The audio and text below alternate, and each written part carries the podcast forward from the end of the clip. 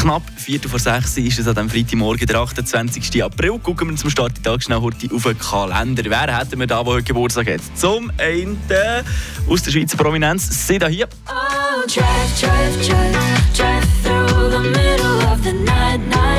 Joya Merlin aus St. Gallen.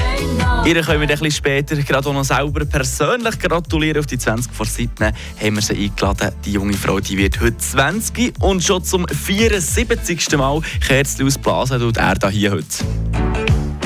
Wer kennt schon die Not vom kleinen Hippie-Gespenstli? Der Peter Eber. Zum Glück geht es bei mir persönlich ja noch 10 Monate, bis es dann wieder so weit ist. Nicht etwa weil ich nicht gerne Geschenke oder so. Nein, ganz einfach, wegen dem da hier habe ich nicht gerne Geburtstag. Happy birthday to you. Ja. Stehst du dann so in der Mitte, rundum die Leute singen und du weißt nicht, woher schauen, was machen. Und dann, wenn es fertig ist, weißt du nicht, ja, sollst du jetzt, sollst du jetzt klatschen oder wie geht es jetzt weiter? Es ist so, ah, durchaus einfach von A bis Z unangenehm. Die unangenehmsten 36 Sekunden vom Jahr, würde ich jetzt schon mal sagen. Darum nehmen es mir jetzt an dieser Stelle mal Wunder, wer auf die Idee ist gekommen, äh, mit dem Happy Birthday singen. Joel, erzähl mir doch schnell mal.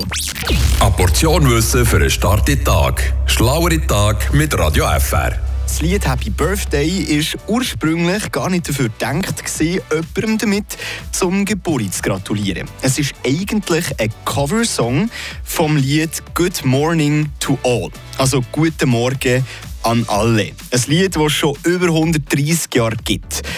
1893 da hat die Musikerin die Mildred Hill aus Kentucky eben das Lied komponiert. Ein Lied, das die Kinder damals im Kindergarten gelernt haben.